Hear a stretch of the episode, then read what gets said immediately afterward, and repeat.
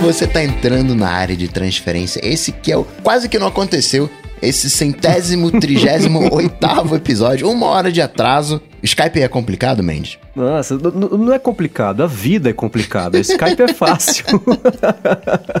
o Bruno, você sentiu a tensão do Mendes aí do lado respirando? Ele Nossa, bufando, cara. falando palavrão, xingando. Ele tava tenso. O Mendes não fala palavrão, né? Ele fica, ele fica na dele, mas ele tava tenso, cara. Tava tenso. Maldito Google. Pra- quem não entendeu nada, o que rola é o seguinte: a gente faz a transmissão ao vivo toda quarta-feira. Pra quem nos apoia no apoia.se barra de transferência. E o Google resolveu matar o Hangouts do YouTube, que permitia a transmissão fácil, lisa e indolor. Agora ela foi difícil, super áspera e bastante dolorida pra gente conseguir colocar esse negócio no ar aqui pra galera conseguir acompanhar ao vivo. Mas deu certo, estamos aqui ao vivo e também, claro, como toda sexta-feira, lançados aí. O episódio está no ar pra todo mundo conseguir ouvir. Magavilha. O, o Bruno, eu tava me sentindo que nem você essa semana, andando de patinete elétrico.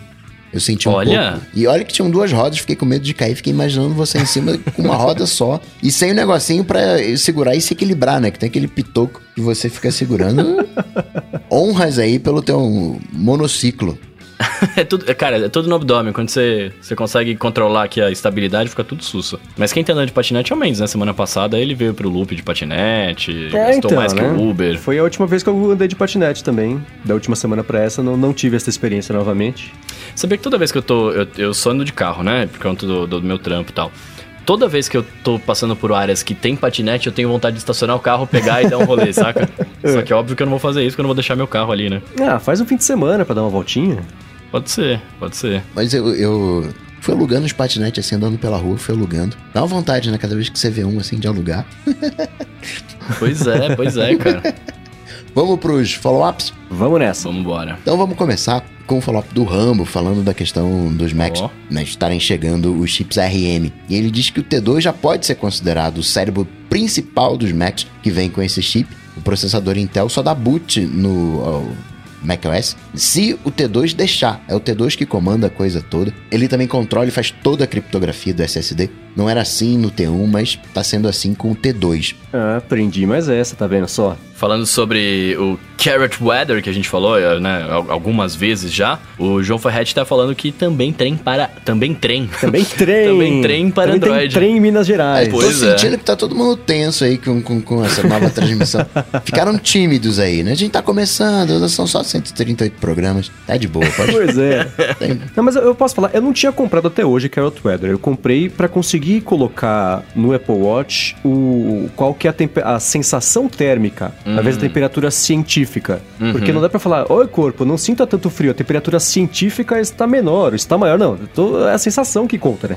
Então ele tem o mesmo, é, aquela complicação que mostra a mínima, a máxima e no meio a temperatura atual, mas ele mostra agora a sensação térmica. Tem que fazer assinatura, além de ter comprado o, o aplicativo, mas é o que eu sempre falo, né? o desenvolvedor também tem que comer. Então Exato. Problema nenhum em ter que fazer isso, apesar das avaliações do aplicativo só falarem mal, porque as pessoas, enfim, não entendem que alguns serviços custam mais do que outros para conseguir fazer. Mas para quem tá atrás de um aplicativo de, de, de transmissão do tempo, de transmissão do tempo, ótimo, de previsão do tempo, o Carrot Weather é bem bacana. E tem aquele negócio que a gente comentou semana passada, da personalidade, você conseguir deixar ele mais grosso ou menos grosso das brincadeirinhas que ele faz com você, parte política e tal. Então é um app divertidinho. E olha só, no Android também tem, né? muito bom, muito bom, cara. eu comprei o Carrot Weather porque eu queria ter aquele íconezinho se tá chovendo, se tá fazendo sol e a temperatura na mesma complicação no Apple Watch. E só dá pra fazer isso comprando. Eu falei, assinei. É, então, é é um bom app.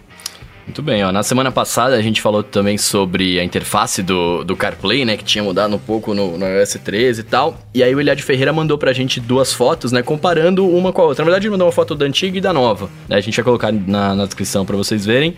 Mas, cara, agora sim dá pra falar. A, a nova tá bem mais legal, né? Tá bem melhor. Pelo amor de Deus. comparação. A interface antiga parece que ela tava. As pessoas, ah, tem essas informações que tem que apresentar, joga, tudo ali. É. Era o método Pollock de desenho de interface. Agora não. Agora tá mais organizado, bonitinho. As coisas têm um propósito e um motivo pra estar lá. Inclusive, eles tiraram o ícone do botão home. É isso não que eu ia faz falar. Pois Antiga tinha é. botão o home. menor sentido numa interface do CarPlay. Primeiro que o botão home é antigo com o, o, o, a- o outline de um aplicativo no, no centro, né? E isso podia confundir pra chamar a Siri, sei lá. Agora tudo faz sentido, apesar de, de ter uma coisa que eu preferia na interface antiga, que é a, a- a, posição do grid com os oito ícones. Na interface antiga, ele tá centralizado, Ah, não tá. levando em conta as bolotinhas. Uhum. O que pra mim é o jeito certo, que é o que encaixa no olho pra centralizar. A interface nova, eles empurraram isso pra cima um pouquinho, então você tem um espaço menor em cima e bem maior embaixo, porque tá levando em conta a centralização com as bolotinhas como o chão. Isso, quando você olha pra tela, parece que os ícones estão deslocados pra cima, mas de resto, a interface tá bem melhor. Só estaria melhor ainda se o 4G estivesse acima do horário e, e não abaixo ali, porque tá estranha essa pirâmide. Mas tudo bem, no iOS, no CarPlay 14, talvez isso se, se resolva. Sabe o que eu senti falta aqui? Eu sinto falta de um botão pra chamar Siri direto. Eu não sei, como eu não tenho, eu não sei se você pode fazer isso pelo volante, sei lá como é que Tem, funciona tem um isso, né? botão Mas. no volante pra, que é um microfoninho que você chama Siri. Hum, porque, por exemplo, embaixo do telefone aqui poderia ter o botãozinho da Siri, né? Você toca lá e ela funfa. Ou não funfa, né? Ou não, né? Então- Mas ela escuta a gente, né? Então agora ela. Agora, Mendes, fala uma coisa pra mim. Acho que você não tá estressado porque teve que testar o Skype, o novo mecanismo de transmissão. Eu acho que você queimou já nessa quarta-feira que a gente tá gravando o seu estoque de betas, de testes pra fazer no dia. e aí por isso que você ficou estressado, né? Porque você colocou o, o iOS 13 no teu iPhone agora, né? Coragem. Pois é, eu tava há algumas semanas pensando em colocar, eu sempre falava, no próximo beta eu coloco, no próximo beta eu coloco. Aí hoje de manhã eu acordei e falei, quer saber? No próximo beta eu coloco. Deu 10 minutos, Apple libera o novo beta do iOS. Falei, ah, então é pra ser. E eu coloquei, e olha, ao contrário do que você está achando, está, eu achei ótimo. A minha experiência com ele, não, não dá pra saber porque cada telefone é de um jeito, tem configurações e configurações. Pra mim, não travou nada, não reiniciou nada, tá tudo funcionando e tenho boas notícias. Hum. Pelo menos pra mim, né? São, são minhas boas notícias pra mim mesmo. O novo 3D Touch é ótimo.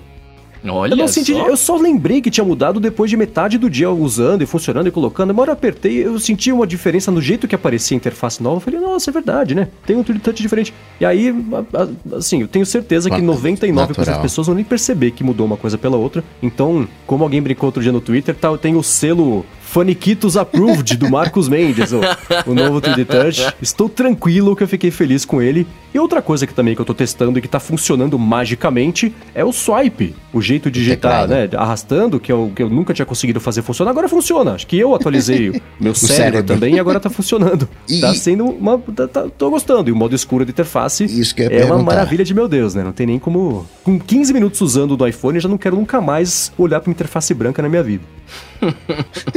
Agora, continuando uma coisa que a gente já tinha falado semana passada, né? A Siri espiã. A Apple resolveu fazer o certo, né? Pausou e vai fazer opt-in do processo. Na verdade, é opt-in ou opt-out que ela vai fazer. Ah, eu, pelo que eu me eu po- posso ter, eu acho que eu me confundi na pauta. Eu lembro que a, uma ia ser opt-in e outra ia ser opt-out. Eu acho que a Apple, ela ia falar que as pessoas iam, poder fazer parte, e a Amazon falou essa semana, ah, a gente vai mudar aqui os termos e quem não quiser não participa. Aí, é- quer dizer, entendo como opt-out. A pessoa vai falar, não quero participar, ao contrário de quero participar. E, cara, eu não entendo como é que as empresas ainda fazem, tomam esse tipo de decisão de dar a resposta imbecil e gerar uma polêmica desnecessária e em seguida dar a resposta certa, né? Eu sempre critiquei todo mundo de fazer isso e a Apple fez a mesma coisa. A gente faz mesmo, pega eu. Dois dias depois, ah, então, né? Na verdade, o que acontece é que nós temos aqui, vamos mexer, e vamos pausar, e vamos congelar, e vamos ver, e vamos atualizar. Fala, pô, por que você não fez isso desde o começo, né? Pois é. Então a Apple vai Todo mundo se reuniu numa salinha e falou: vamos fazer assim, que aí a gente pega o dado de todo mundo. e aí, quando descobrir de um, vai descobrir de todo mundo, a gente entra ali, fala se dá um migué e pronto, É. tudo resolvido. Porque desde a nossa última gravação, a Apple e o Google no mesmo dia anunciaram congelamento. Mas o Google, ele, ele teve que anunciar o congelamento porque a Alemanha falou, vou te investigar. O Google falou, então vamos pasar com isso aqui. No mesmo dia, a Apple anunciou o congelamento. Acho que na segunda-feira, a Amazon falou, não vou congelar coisa nenhuma, mas quem não quiser, não precisa, vai ter o opt-out. E na quarta-feira, dia da gravação aqui do episódio, ou na terça-feira, a Microsoft é, se envolveu na mesma polêmica. O site Motherboard recebeu áudios de 5 a 10 segundos de interações com a Cortana e de conversas por áudio do Skype. Olha que Ah, absurdo. tão ouvindo a gente aqui. Estão ouvindo, eles devem estar ouvindo com a melhor qualidade, inclusive, né?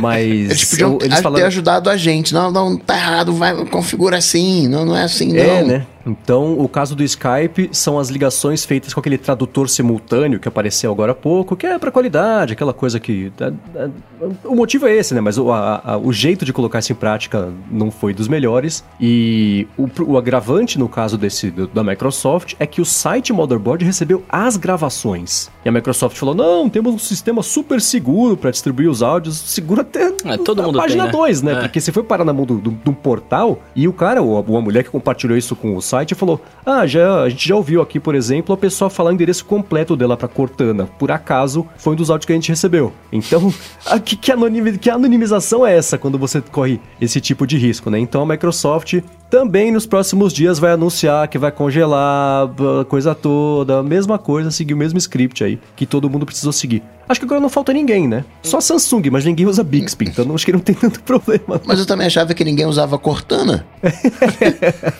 Mas, mas independentemente de usar ou não, se ela tá lá, ela tá ouvindo, né, cara? É, então. E, e são ativações acidentais, que eu imagino que é a maioria dos casos com, com a Cortana. Então, enfim, a Microsoft também entrou nesse mesmo balaio de todo mundo ter passado por esse problema na última semana. Assunto 01. É isso? Matou Flor? Vamos nessa. E acho que a gente pode dizer que eh, tá iniciando a safra de lançamentos, né? Os lançamentos de final de ano. Nessa quarta-feira chegou o Note 10 barra Note 10 Plus. É, finalmente acabaram as hora, semanas sem assuntos, né? Vamos ter agora Graças a Deus. aparelhos. Agora estamos justificados de fazer um podcast sobre tecnologia. Exatamente. E aí, que vocês viram o evento, ou os resumos do evento? O que vocês acharam do aparelho? Não vi, só vi o, o resumão né, do, do aparelho. Gostei muito da canetinha, da evolução. E agora tem bateria, né? Agora virou um, um Apple Pencil de verdade. Recarrega ali do, do mesmo jeito, mas não é, é, mas não é aquela coisa. É, capacitiva era um capacitor que tinha, né? No, antes, que você tinha ali uns cliques que você conseguia dar, mas não conseguia fazer muito além disso.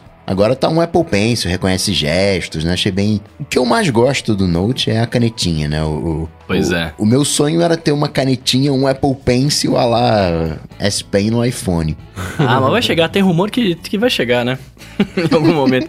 Agora, sabe que eu, eu, eu gostei muito do negócio do gesto de você passar a parada, você ficar brincando de ser maestro, né? Porque É, então, você vai né? segurar o negócio aí, vai fazer os negócios, e tem gestos que você pode configurar. Isso eu achei sensacional, cara, Hum. sensacional. Mais legal do que o, o- o metálico colorido lá. É, o metálico colorido ele é meio psicodélico demais pro Mas meu eu curti. Mas é interessante. Eu vou te falar que eu curti. A caneta eu achei super. É uma varinha mágica do Harry Potter, sei lá, é super legal. Me pergunto, eu, eu- eu fiquei pensando, esse é o recurso mais legal. Aham. Mas será que ele será usado em grande escala, Ah, aquela olha, coisa. é, de novo, primeiras impressões, né? A gente não tá com o aparelho aqui e tal, Aham. mas só vendo a galera falando. É, o que mais vai ser usado de fato é pro lance de você tirar foto ou filmar. Você deixa o celular lá, de repente, ah, tirou a foto aqui, ah, não, faz um vídeo rapidão tal. E o cara tá longe vai. Filma É, aí. Isso de, né? de tirar, fazer coisas remotas estáticas, passar slide, passar música, tirar foto, já tinha na Já SP tinha, já anterior, tinha. né? Essa é o você fazer lumos, né? É, fazer não, os não, mas então, mas você fazer um, agora você pode fazer um Lumos, por exemplo, e trocar de áudio para de, de foto pra vídeo. Sim. Né? Então, sei lá, imagino que a galera vai estar tirando foto lá, e de repente resolve, tipo, fala, não, agora filma, vamos filmar um pouco, sei lá, e tá longe,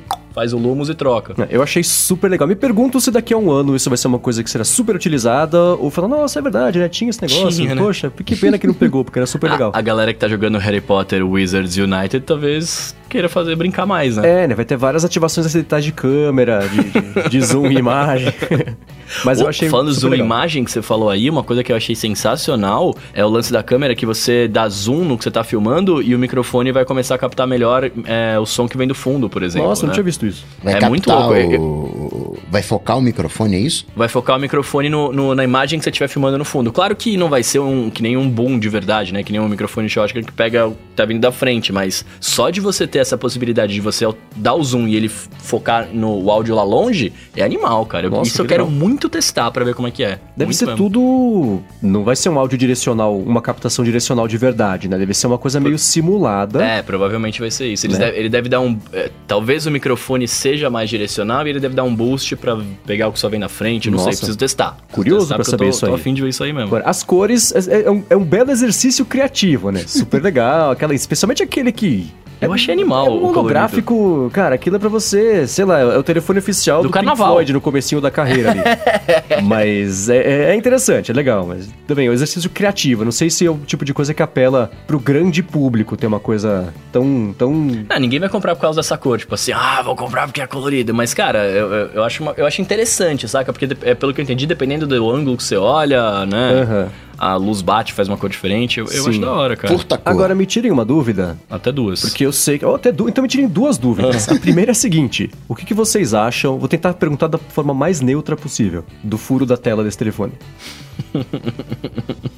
Não sei o que eu respondo, cara. Me responde o que você acha.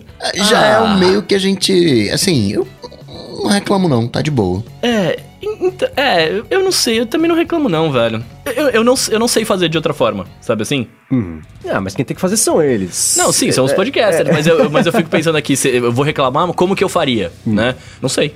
O que, que você acha? Eu Vai, acho muito ver. estranho. Ele, primeiro que eu fico contente que ele está menor, né? Sim. A- Pra coisa sumir tem que ficar cada vez menor. Tá cami- o vetor tá no- no- no- na direção certa. Mas eu ainda acho muito estranho. Que é o que a gente já tinha no S10, não é? Mas o S10 era no cantinho, era no cantinho. É, no cantinho. Esse centralizou, né? O Infinity 8 tá só a bolotinha, né? Não é aquele olho duplo que a gente tinha no S10. Sim, eu acho que o, o, o que eu estranhei sobre esse específico é que ele é pequenininho, mas ainda assim ele tá, não, não tá no topo. Ele tem ali, que seja, meio centímetro de distância entre o topo ali da tela e, e, e- e o buraco. Então, sei lá, é, é- é- O que me incomoda, que eu, eu não tinha visto é, gente usando ainda o- a, câmera do S10, pequ- do S10, S9, sei lá, a câmera pequenininha do, do Samsungs, né? É, hoje eu tava, eu tava tomando café e eu vi um cara mexendo e o que me incomoda é o fato de aparecer imagem em cima, Uhum. né? Porque a- como a câmera não tá colada no teto, aparece imagem da tela atrás. E aí isso me incomoda, parece que tem uma, uma sujeira. É, então. Saca? É isso que é estranho pra mim, mas assim, de novo, eu não, eu não sei como fazer de outro jeito, né? É. Então tá e aí. foi engraçado hoje que o Tassius Veloso publicou no Twitter um- um- um- uma, tinha- era uma, uma, uma selfie dele na tela do, do, do Note 10. E aí, como ele tem cabelo, né? Que não é o nosso caso aqui, não dava pra ver a câmera. E ele tweetou, tipo, ah, meu cabelo escondeu a câmera. E eu pensando, tá aí, droga. Tá aí uma coisa que eu nunca vou conseguir fazer mais, né? Não, pode esconder com a barba. Pode ser, né? Tira selfie ao contrário. Mas enfim, esse furo da tela eu ainda acho um pouco estranho. E uma coisa que aconteceu, né? Depois da Samsung ter co- colocado comerciais, pro- tirando é. sarro, ele que ela sempre faz. Tira sarro do Note, põe Note. Tira sarro da falta do fone de ouvido, tira o fone de ouvido. Então, né? Tem espaço pra colocar esse pen dentro do coisa, mas o fone de ouvido não cabia porque eles queriam colocar ali mais bateria, segundo o que eles disseram. E tá tudo bem. É, Não, assim, tá tudo bem.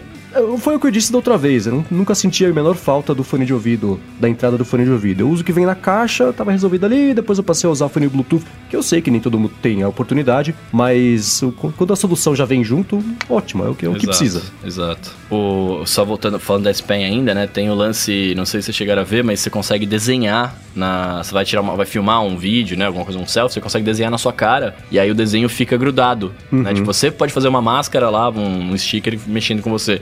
Eu achei muito legal também isso daí, cara. É, eles tinham isso de, de rastrear no, no rosto, né? É. Eu não- que eles tinham feito um que eu, eu acho que já tinha isso de você conseguir escrever e isso ficar é, é, Ah, no grudado no ambiente. Tinha alguma coisa assim. Eu me lembro de ter visto isso meio ano passado. De novo, né? Tecnologias super legais que você vê três vezes na vida. Quando lança, no dia seguinte no resumo das matérias e depois num vídeo perdido no YouTube. E ninguém nunca mais fala sobre isso, né? É porque eu não tenho. Se eu tivesse, eu só ia fazer stories assim. Será?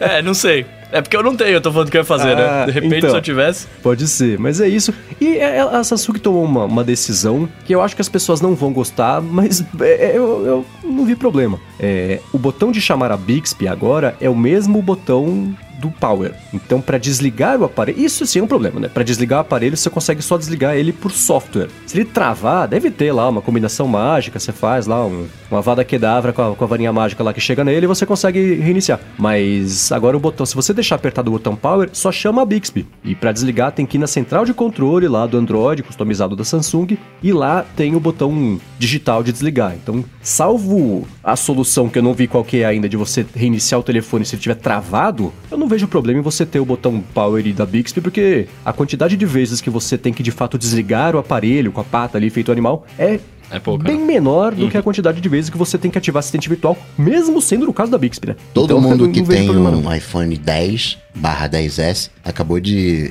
lembrar que o Mendes não tem um iPhone sem botão home, porque já é assim do 10 pra cima.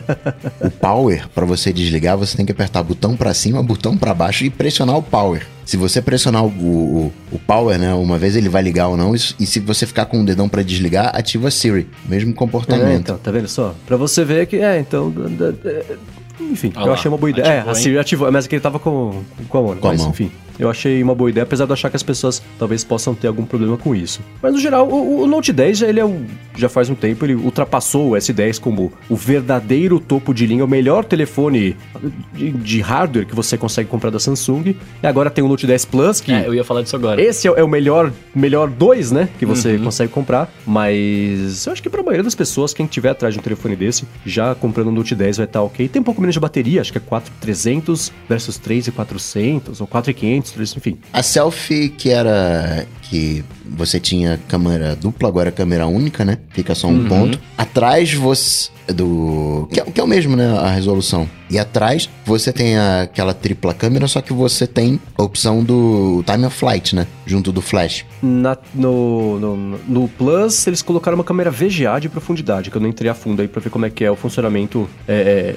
por ser VGA, qual que é a diferença de ser um time of flight. Mas é, é- entre os dois a diferença é essa. No normal você tem o sistema triplo e no Plus você tem as três mesmas câmeras, que acho que eram 12, 12 e 8 megapixels, com wide, não sei que lá, com, essa, com esse quarto sensor VGA pra profundidade. Então, também, enfim, não, não são grandes diferenças, eu acho que pro, pro dia a dia ali no uso, seu. Salvo o tamanho, eu, vocês sabem, né? Eu adoro telona. Se eu pudesse, eu comprava um iPhone de 18 polegadas e usava nas minhas costas, se precisasse. Porque eu sempre gostei de telona. Então, numa situação dessa, eu provavelmente compraria a versão Plus do Note, assim como eu espero Mas voltar que- um dia a usar um iPhone Plus sem Note, mas isso fica pra Mas 2022. você viu que não é muito diferente o tamanho, né? Se você, o tamanho físico, eu tô falando, né? Não só da, do coisa da tela. Tipo, ele, ele tem, cara. Acho que nem um dedo maior. É, é de- de coisa. 6,3 e 6,5, 6,1. Uma coisa. É, É. então, não é tão diferente. Mas sabe, eu tava vendo um vídeo acho, comparativo que foi do, do Marcus Brownlee, que uma hora ele colocou os dois lado a lado ali e me pareceu uma diferença mais significativa. Não sei se era o ângulo, a distância, se um tava com frio e outro não. Mas uma, a diferença de tamanho foi bem, bem evidente ali, pelo, pelo que eu vi no vídeo do Marcus Brownlee. Mas pode ter sido só impressão também, não sei. Preço vai ser baratinho, né? Bom, tem um abaixo de mil dólares, então já é uma vitória, né? 999. É, acho que é 950 É, ele, ele 949, começa. É, que é o de, de- o, o 10 normal, que ele tem 8 GB de RAM. E olha que isso é uma coisa também que uma diferença importante. A- o, o modelo básico, o, o Note 10, ele não tem espaço expansível. Isso só acontece com o Note 10 Plus. Ele tem o, o, a- o espaço para colocar ó, o, Cartão o cartãozinho ali de cartão de memória. Então essa é uma outra diferença que isso sim pode ser relevante, mas também o, o básico já é 256. É. Então, né, pra Que você... vamos combinar, pro smartphone acho que tá, tá ok, É, né? tem que fazer muita força pra encher 256. Ah, mas se tiver Dex, usar como, né, notebook. Ah, não, claro, é. Aí sim. Aí Aí, já- começa. É. Ah, Mas com nuvem hoje também. Acho que um computador com 256 é um problema ainda. Mas um Olha, telefone com isso. 256. né? o Bruno tá pra comprar um desses, né? Tô. Não fala isso, cara.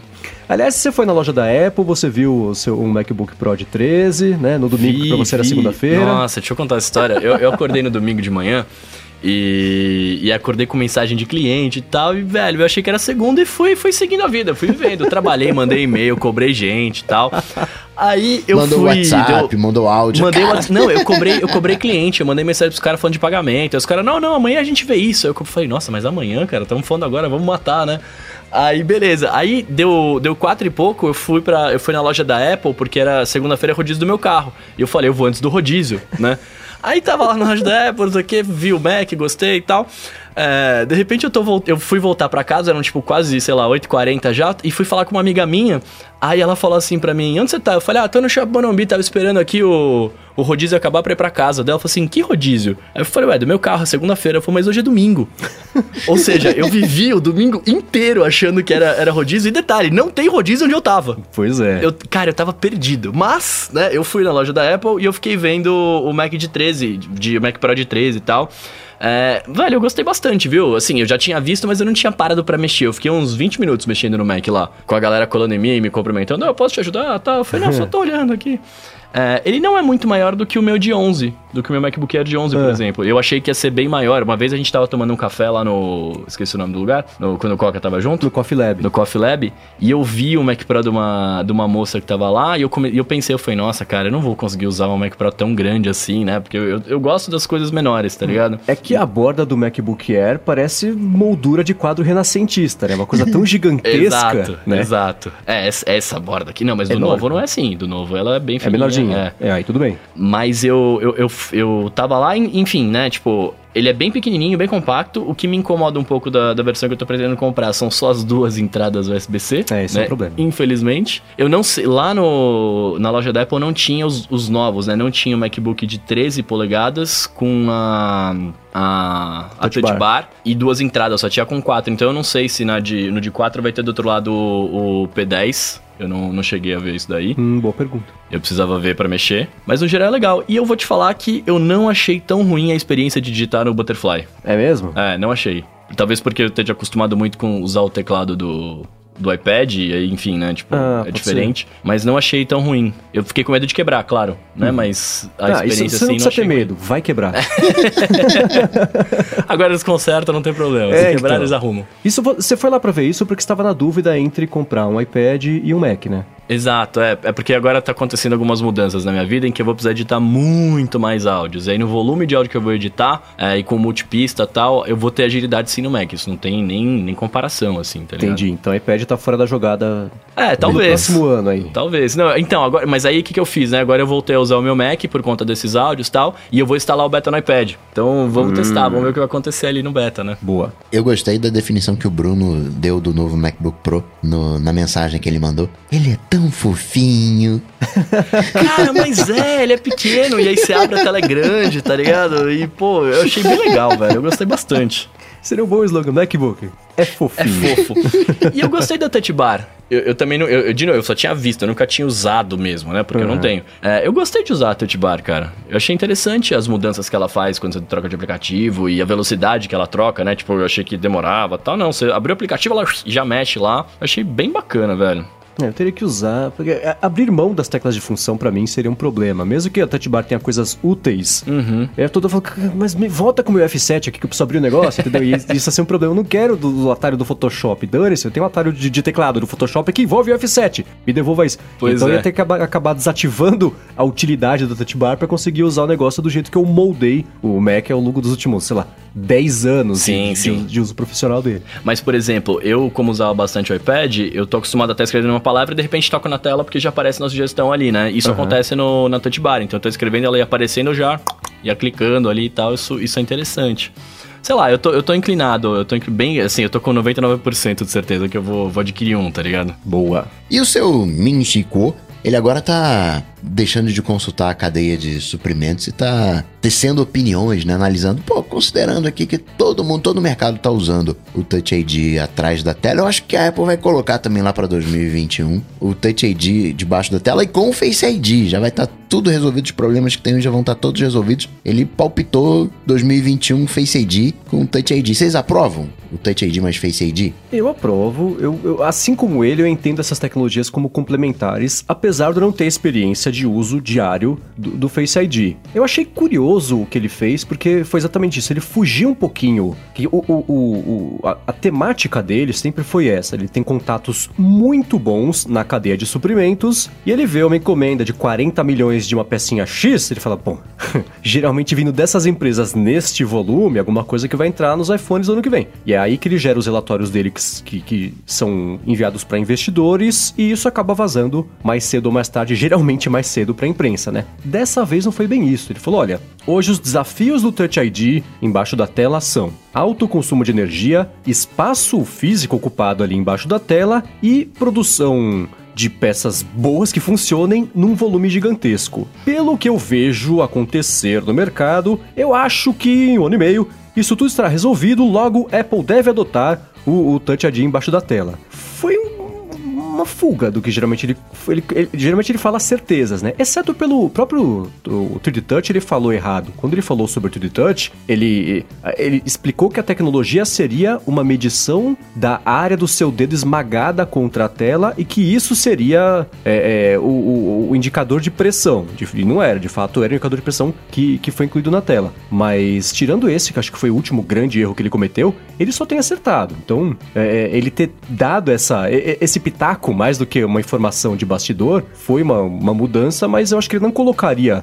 todo o nome que ele construiu nos últimos anos em risco por um pitaco, por um chute. Então, talvez ele tenha uma informação que ele não pode ainda compartilhar, e por isso ele deu um jeitinho de compartilhar com o mercado sem falar que é uma coisa que ele sabe como fato, mas a ideia de um Touch ID embutido na tela junto de um Face ID, ela, eu, eu fico feliz pela existência dessa hipótese, porque tira um pouquinho da importância do Face ID, que é uma coisa que eu nunca fui muito amigo. Então, a tecnologia de Face ID eu acho ótima. Porém, não lê se o iPhone estiver meio em cima da mesa, Porém, pra você destravar já com o iPhone tirando do bolso ele direto, que você já põe o botão no Touch ID, era que tá com ele de frente já tá destravado, não é assim. Então, tem algumas limitações técnicas do, do, do, Face ID que, de novo, não uso todos os dias, posso estar errado, mas a minha impressão é que é, quando eu vejo as pessoas usando, vai mostrar uma coisa no iPhone, fala, ah, deixa eu pegar aqui, ah, peraí. Aí a pessoa para de falar, olha pro iPhone, uhum. o iPhone olha pra pessoa, aí ela arrasta de lá pra cima e ela volta a falar com você, como se tivesse feito um buffer de 3 segundos. Então, se essa é a experiência padrão do Face ID, eu não gostaria de tê-la. Então, se for existir a possibilidade de usar o, o, o Touch ID junto, eu, eu acho uma coisa bacana. Assim como ele, eu acho que são tecnologias complementares e não concorrentes. Né? Cada uma com uma situação específica de uso. O Face ID é um tipo de validação, mas pode ser usado em aplicativos, né? O próprio Face Emoji, Memoji, é uma aplicação que não tem a ver com segurança, mas depende dessa tecnologia. Né? O, a partir da segurança, claro que ela tá aí e é super importante e é mais seguro do que o Touch ID, apesar de também ser burlável. Então, você ter uma coisa mais a outra para segurança é melhor, duas vezes mais seguro. Ótimo. Não, e se a gente considerar a maneira que a gente identifica as pessoas, né? Tem três maneiras de identificar a pessoa. Por voz, e aí cai naquela coisa da Siri ter o reconhecimento da voz. Você tem o reconhecimento facial e a digital. Então, eu, eu acho... Algumas por cheiro também, mas é menos comum. Então, acho legal essa coisa do. Por mim, teria um Touch ID em cada tecla do Mac pra eu estar tá tocando e ele saber que sou eu, né? Já tá. Ah, não, é, é ele, é ele. E aí, alguém, outro usuário colocou a digital ali já troca, já chaveia pro outro usuário. Acho que faz sentido para mim essa identificação eterna, né? Saber quem tá usando o computador naquele momento. Fora que, cara, eu vou ser bem sincero, né? O, o Mendes tava falando aqui no negócio de você olhar para o bagulho e tal. Eu fico vendo meu pai usando o Touch ID, porque, o Face ID, porque ele tem. É, eu não consigo imaginar não tendo botão. É. Eu tô, inclusive, bem triste, que eu vou trocar. Bem triste, né? Eu vou trocar de iPhone esse ano. E, e eu tô me imaginando uma vida sem o, o Touch ID, tá ligado? Até porque nos Macs tem Touch ID, no, Mac, no, no MacBook eu vi tinha lá tal. É. E sei lá, cara, é, é, eu sei que é costume, né? Que é o lance que você falou, tira do bolso, apertar, mas, putz, pra mim é mega, é mega importante, tá hum. ligado? Então, eu vejo as pessoas comentarem, todo mundo que usa o Face ID diz que não sente falta do Touch ID, reconhece que tem essas limitações do ângulo de desbloqueio, se o iPhone estiver em cima da mesa, por exemplo, se quiser só ver o negócio de desbloquear pra acessar aqui, eu faço isso com o microfone na minha frente, com o iPad na minha frente, o iPhone deitado lá na frente, eu ponho o dedo no, no Touch ID e desbloqueio e acesso o que eu quiser. É, isso não acontece por enquanto com o Face ID. Vai que o Face ID 2, ele emite uma nuvem de reconhecimento que ocupa 3D o ambiente e com isso ele consegue... Nossa. Ele, ele pode tecnologias novas e evolução tecnológica tá aí para resolver problemas antigos, né? Então eu espero que o Face ID 2 melhore isso, tenha um ângulo de visão melhor, uma grande angular que projeta os, os, ah, os pontos, sei crer. lá. É. Mas, é, é, enfim, enquanto isso não chega, eu acho que a chegada, uma, uma, volta do Touch ID e deixando bem claro, isso ele falou que não é nem o iPhone nem deste ano, nem do ano que vem, é do outro ano, né? Então eu. Já... Tem tempo. É, é engraçado como. É, daqui a três anos vai ser o quê? Ah, o iPhone de 2030 é porque... mas assim. Pelo andar da carruagem, né? É, então, mas é isso que eu ia falar. Nada, nada, né? Nada, não tô dizendo que me indicou, não sabe o que ele tá falando, imagina. Mas é, vamos combinar. Eu, eu acho que era meio óbvio que isso ia acontecer. Não, não. Vocês não acham? É aquela brincadeira de numa escala infinita de tempo, é, tudo vai acontecer. Aí o, ele tá chutando lá pra daqui dois anos. Porra, pra daqui dois anos eu tô chutando Apple Glass também, se, se é. esse é o caso. Que é o mesmo caso do Apple Pencil, né? iPhone de 2016 vão ter Apple Pencil. De 2017 vai ter Apple Pencil. 18, 19, uma hora você vai acertar. Né? Olha que acertou. Eu falei, claro, você falou todo ano. Né? Não foi você é. que acertou, foi o tempo que resolveu esse problema, né? Mas a gente sabe que quando lançar o Apple Glass eu vou ganhar bola de cristal, não tem. Ah. Nesse ano eu vou ganhar. oh, deixa, deixa, eu fazer duas perguntas relacionadas a, a Touch ID e Face ID pra vocês. Porque é. como eu não tenho, eu não sei. Primeiro, ele reconhece seu. Ele, o Face ID me reconhece pelo espelho? Ou não porque tá tudo invertido? Provavelmente não, porque é plano. Ah, como assim? Ah, porque ah, não é verdade, tem, não tem a... Ah, entendi, entendi. Tá. É, tá. Essa era uma curiosidade mesmo que eu tinha. E a segunda é, vocês acham que em algum momento a gente vai ter Max com Face ID? Sim.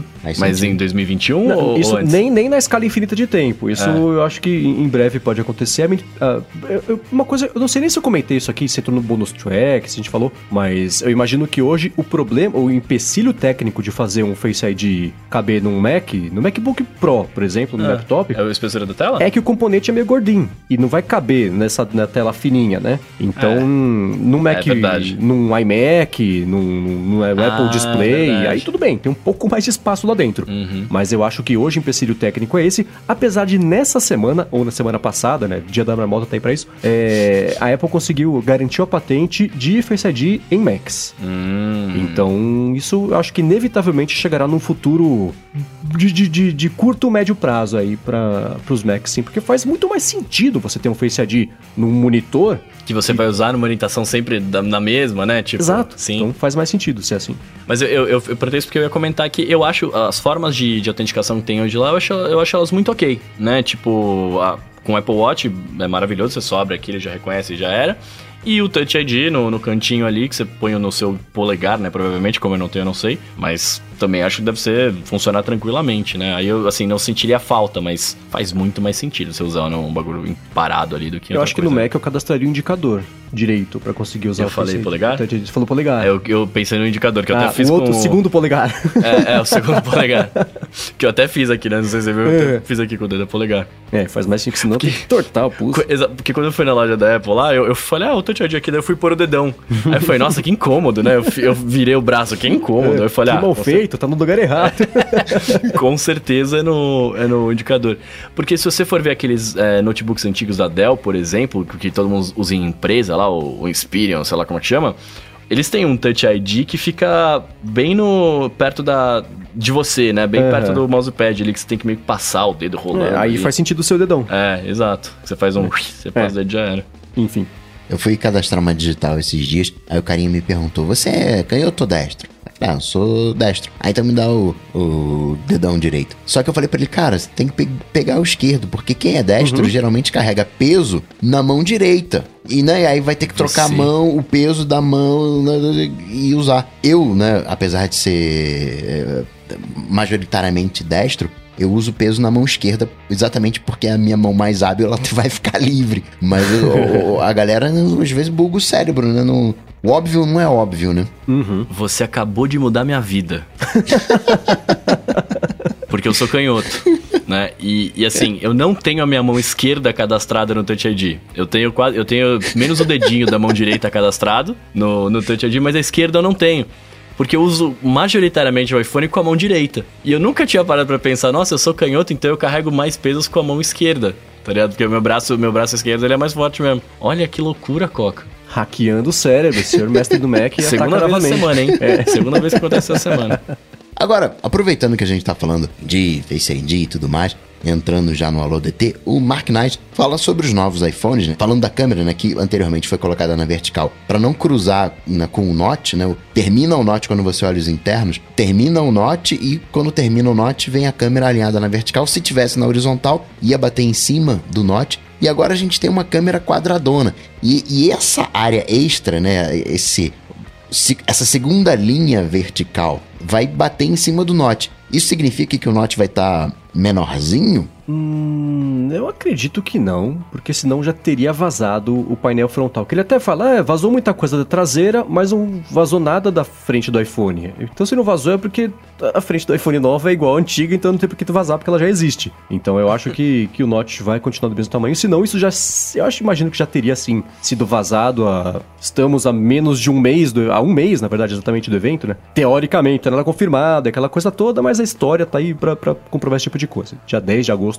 de setembro, deve ser o evento de anúncio do iPhone, então acho que já teria vazado. Não espero um Note menor, torço por um Note menor, desejo um Note menor, inexistente, mas não espero por ele nesse ano, mas fico curioso sim pra saber como que eles resolveram internamente esse negócio da de dois corpos ocuparem o mesmo espaço, né? Se eles tiverem o, o mesmo tamanho que tem nos iPhones de hoje. Então, Um ponto a se considerar, não sei se vocês repararam, é que você tem as três câmeras e a câmera que fica nessa segunda linha vertical não fica no topo. Não, é pra baixo, né? Ela fica pra baixo, talvez ali aquele espaço esteja livre pro Note. Sim, internamente, é claro que a construção interna vai ser diferente do quadradão do, do, do, Apple Watch que vai ter grudado ali na parte de trás do, dos iPhones, não, não, vai fazer um, sei lá, talvez até ficasse mais bonito que esse quadrado horroroso, né? Três bolotas, não sei. Mas internamente pode ser justamente isso, né? A câmera do meio, é, ela é meio vesguinha porque o, na parte de dentro, aquela parte de cima está ocupada pelo hardware do, do, do Face ID. Eu, eu, eu, eu, continuo sem acreditar que João Ivo projetou isso. não, ele projetou e foi mandado embora. é verdade. Muito bem, ó. Seguindo aqui, a Letícia tá perguntando pra gente aqui se a gente tem Macs obsoletos e se sim, quando a gente precisa de manutenção, onde que a gente leva? O dela é um MacBook do começo de 2006, tá funcionando, mas daquele jeito, né? Eu tenho. Esse que tá aparecendo no vídeo, quem tá vendo, é de 2009. Desde que pra exibir umas imagens, é de 2009. E eu não me desfaço dele, não. E é caro um bichinho desse. Tava vendo o preço, eu falei, deve ser uns 500 reais, 700 reais. Não, Mercado Livre, 2.500, 3 mil reais. Falei, cara, tem uma, tem uma grana parada aqui. Nossa. E Vão tá... chegar umas pedras caras na sua casa se você comprar isso no Mercado Livre. Então tá aqui, tá funcionando super de boa. Agora é aquilo, né? Na questão de manutenção. Todo dia eu rezo um Pai Nosso, uma Ave Maria.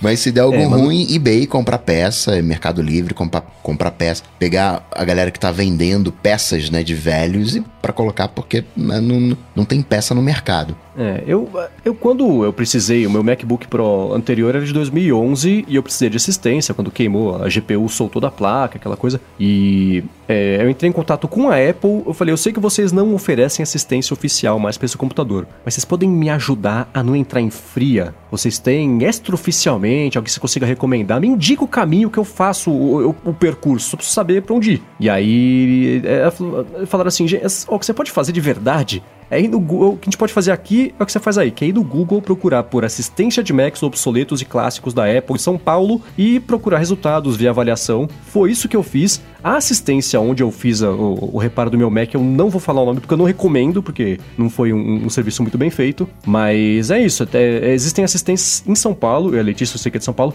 especializada em, em, em Macs obsoletos. Então é, enfim, procurar por avaliação, ligar lá, né? Devia falar o nome porque era menos uma para pesquisar. Se alguém que tiver interessado, eu posso é, dizer qual foi em off, para não ficar feio, né? Deselegante falar mal de, de, de, serviço desse tipo aqui. Da Samsung fala mal lá do, do, do furinho lá. Eu não conheço a assistência da Samsung, mas não falaria também não. Seguindo aqui com a Lua DT, o Gabriel Fernandes perguntou se seria possível recomendar o aplicativo para compra de audiolivros. Ele falou que pode ser compra por título ou por assinatura, mas de preferência com catálogo de livros novos e não só livros clássicos. E aí? Bom, tem uh, audiolivro, a primeira coisa que vem à mente é Audible, mas aí é em inglês. Agora, já que falou de, né, também por assinatura, tem o Book. U de Urubu Book, que tem assinatura de audiolivros, tem coisas novas, coisas antigas, estão sempre adicionando coisas no catálogo, tem coisas em inglês. Se você for no, na navegação, na descoberta, não tem coisas em inglês. Mas se você digitar o nome do livro em inglês, talvez apareça. É, eu, eu ia recomendar o, o e-book também, que eu já, já vi. Eu não cheguei a assinar lá, mas eu já vi como é que funciona e tal. Uh, e eu ia comentar também que não existe, pelo menos para mim aqui, né, no, no iBooks, você tem a aba de. No iBooks brasileiro, você não tem a aba de audiolivros. O que é lamentável. No gringo tem, no brasileiro não. Então eu não ia resolver o seu problema. É, então eu só conheço a Audible também. Então se você que tá escutando aqui o episódio conhece outras recomendações, quiser passar pra gente, a gente coloca como follow-up aqui na semana que vem. Show, show. E o Adalberto Zauli falou que tá precisando trocar de Apple Watch. Ele tem um Series Zero faz tempo e tá querendo saber se vão lançar um modelo novo agora em setembro, dia 10 de setembro. O curioso é que ele já sabe que tem o evento no dia 10 de setembro, só não sabe se vai ter o Apple Watch. É, sabe que ele fez essa pergunta, eu falei, nossa, mas acabou de lançar, a Apple não lança Apple Watch todo ano. Aí eu fui ver as datas de lançamento e sim, a Apple lança Apple Watch todo ano. Parece é. que não, né? Uhum. Porque acho que do primeiro, do zero pro primeiro, né, que a Apple fez aquele... Teve um ano e meio. Renomeio retroativo de, de Apple que, Watches. Por isso que semana passada eu te perguntei, isso em off, né, é. se, se eu, será que vai lançar um esse ano, tal, pá, porque eu vou estar lá, pá. Além disso, né, saiu esse papinho. O lançamento de iPhone geralmente acontece ali na segunda semana de setembro, né, o iníciozinho ali de setembro. Chegou agosto, já não compra mais nada. não, não compra. Ah, será que vai ter? Pode ser que tenha, pode ser que não tenha.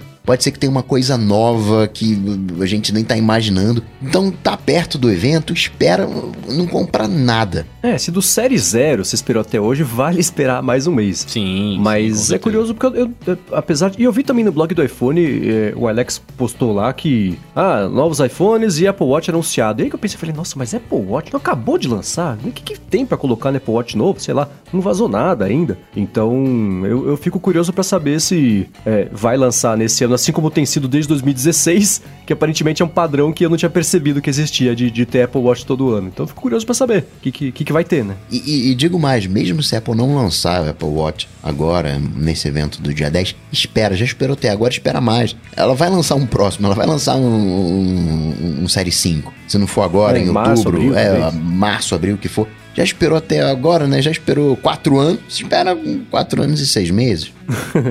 A não ser que você vá viajar, que esse é o meu caso, né? E só tem a possibilidade de comprar lá. E compra o que tiver, né? Paga mais barato. É, né? tem isso, é verdade. Muito que bem. A gente tem que falar do. Fazer um bônus track de privacidade hackeada, né? The Great Hack. Sim. Hum. Então vamos pausar aqui a galera que não assistiu, né? Aquele alerta de spoilers. A gente passa agora pra bônus track, mas vamos encerrar o episódio por aqui. Pra falar comigo, vocês sabem, só ir lá no Google bater Cocatec e vocês me acham. Pra falar contigo, Bruno, Eu sou arroba Bruno Casemiro no Twitter, no Instagram, no Telegram, onde você quiser me achar. Boa, eu sou MVC Mendes no Twitter, apresento o Loop Matinal, podcast diário aqui de segunda a sexta do Loop Infinito. e a todos vocês que apoiam o podcast, os adetêncios, obrigado pela colaboração. Vocês viram o tanto que a gente sofreu hoje pra fazer colocar essa gravação no ar, viram a salsicha sendo feita. Muito obrigado. Obrigado ao Edu que faz essa. Vamos ver a mágica que ele vai fazer agora.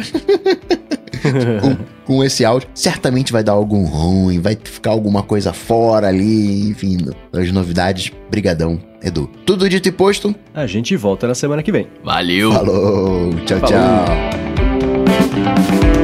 tchau.